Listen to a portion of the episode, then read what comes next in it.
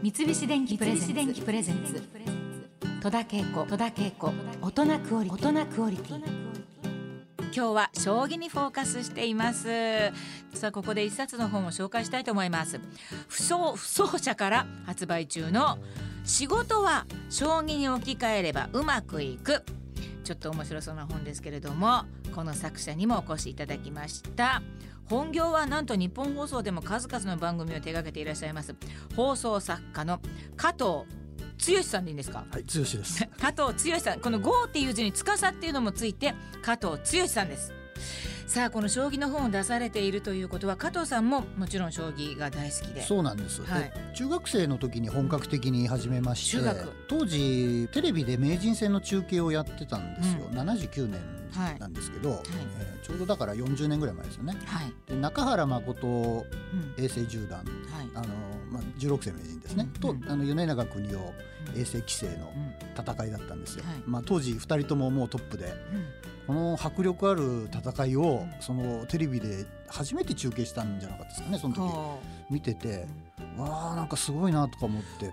で町の道場に通ったりなんかしてですね。う もうハマりまくったって、やつですね、まあ、今だとネットがあるんでネットでうん知らない人っていくらでもさせるんですけど、はいはい、当時は町道場に行かないとあの人とさせないので強い人と。うんええ。うん、さあまあそれで子供の時からいろいろやりだして、えー、大学に行った時には将棋部というのがそうもうあったんですか？えっとね上智大学に入ったんですけど、はい。上智で将棋やるおかしい。人っておかしくはないな。おかしくはないけど似合わないですよ上智にですよね。うん、よくありましたね将棋部。まあ要するにその、まあ、変わり者がの集 集団だったん集ですよね。で結構面白い人たちがいっぱいいて。でまあ本当に上智ってそんなに人数もともとそんなにいる大学じゃないので、はい。やっぱりあのマンモス大学が強いんですよああの早稲田とか慶応とはい。か東大とか日大が強いんですね、うん。え大学リーグ戦ってなって僕入った時確か4部だったんですけど、ええええ2部まで上げました。おすごいですね。であの、まあ、いろんな大学でそれあのリーグ戦やるんですけど、うん。日曜日に、はい。ええ大学への行き先ですね、うんよその大学に行くわけですけど、うん駅から歩いてるとあの地図持ってなくても分かるんですよその大学までの行く道が。ええどういうことですあか。の紙袋下げて眼鏡してる連中にくっついていけば 間違いなくそこに行く。ええそうなんそう超うんなんか雰囲気の人がみんなそうなんですね。分かるんですよ。で将棋盤持ってるわけなんでみんな持ち寄るんです自分たちで相当変わってますよね。で、変わってるっていえうか。うん。ーでもこのなんかほとんど女の子がいないんですよ。会場行くと。あそうですか。眼鏡かけた本当にもうなんか、いわゆるオタク系のうんうんうん。男子がうわーっといっぱいいて、うんうん何人かちらほら女の子いるんだけど、うん。もう本当にうん。みんなでわけのわからないその符号で会話してるわけですよね。ああそうなんですよね。なんかこの世界はやっぱ女子は来ないなとか、うん何かその時付き合ってる女の子とか一回呼んだりもしたんですけど、ええ応援に、えちょっともう次はいいわって。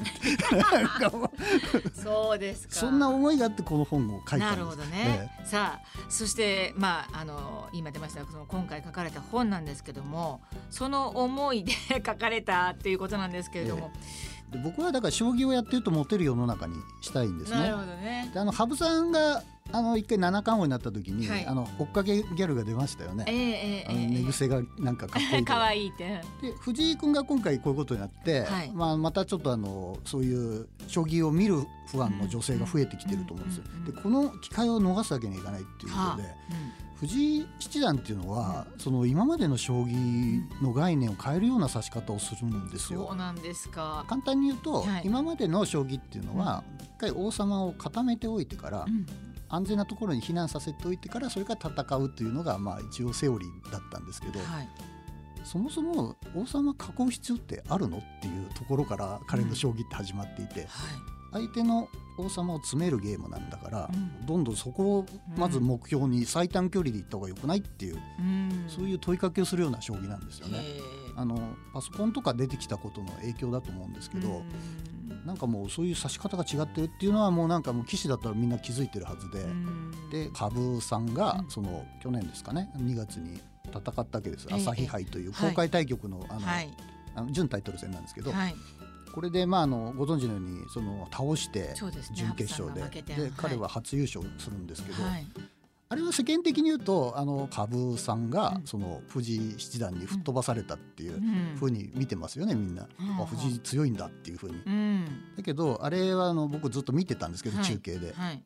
あのわざと羽生さんが、うん。その藤井君のその得意な領域に踏み込んでって、ほう別にそこで指す必要全くないわけです自分の得意な方に誘導すればいいのに、うんあえてその藤井七段の得意系、うん。最新の流行系に入っていってで見事に負けてしまったんですけどへこれに僕は感動したんですえね。つまり藤井七段の将棋を新しい将棋を吸収しようっていうことなんですよ。う。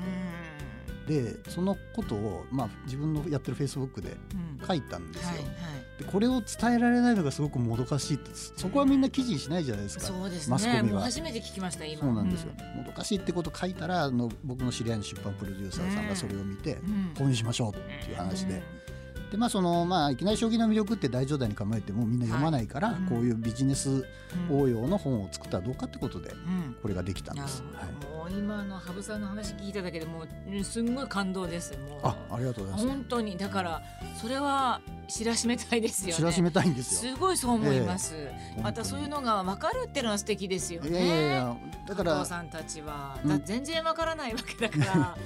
でもあの、まあ、ある程度ねあの気力がないとそういうわからない部分もあるんですけど、はい。そうじゃなくて、まあ、あの考え方っていうところで言うとそんなに難しいことではないんですよ。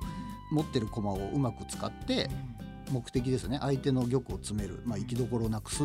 にはどうしたらいいかっていうのを考えるゲームなんでこれって人生すべて、まあ、会社経営と全く一緒ですし社員をどう使って利益を上げるかっていうのと一緒ですですしあとはこの自分の能力あの魅力をこう相手にどう伝えて恋愛をうまくいくかすかっていうのにもつながりますし。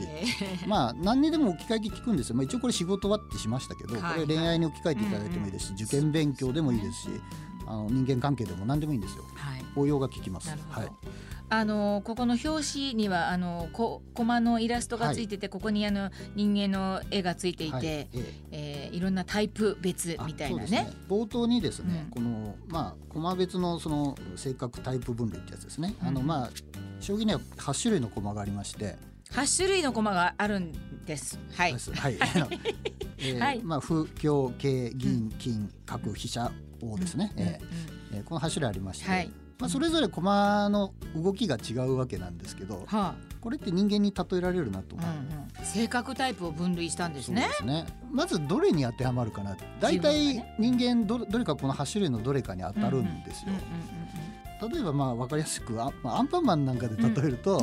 はい。いろんなとこ飛んでくんで飛車かなとも思いますしあとみんなのためにいろいろ働くんで、うんうん働き者の駒っていうと僕は銀っていうイメージがあるんですね。ええ、あのさ前に行ったり後ろに行ったり機動力がすごくある駒なんで、まだアンパンマンは飛車か銀かなっていう感じなんですけど。面白い。ええ。実際の戸田さんはどうなのかな、まあ、コツコツタイプは風なんですよ。一個一個まあ、そういうところもなきにしもあらず、でもね私ね社交性が割とよくってフットワーク結構軽いあ。とか。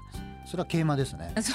今え。パッと見て、まあまあこれこの人のためなら人材が寄ってくるリーダー型って自分で言うのもなんですけれどもこれはどういうタイプですかね？え社長型ですよね。社長型ね、ええ。社長型かあのあるいはプロジェクトの中心になる人。なるほど、ええ。うん。まあ、劇団でいうと主催者みたいな。なるほどね、まあ必ず何かをこう自分であの発信して何かやろうよみたいなことでこうだからたくさんのチームをいっぱい持ってたりはするんですけど、じゃあそれは O タイプですね。そんな感じですか、はいええうーん。まあ、だからいろんなその、まあ、自分の適性っていうものをまず見てから、はい。その物事やった方がいいんではないかっていう。そうですね。あのまあどそこ駒の適性をその生かしてその勝ちに持っていくっていうのが将棋のあの肝なんで、なるほど、ええその将棋のだからその勝ち方というかそのうん展開のさせ方を勉強するとその日常生活でもそういう人のやりくりだったりとか自分をどう使うかっていうのが分かってくるんですよ。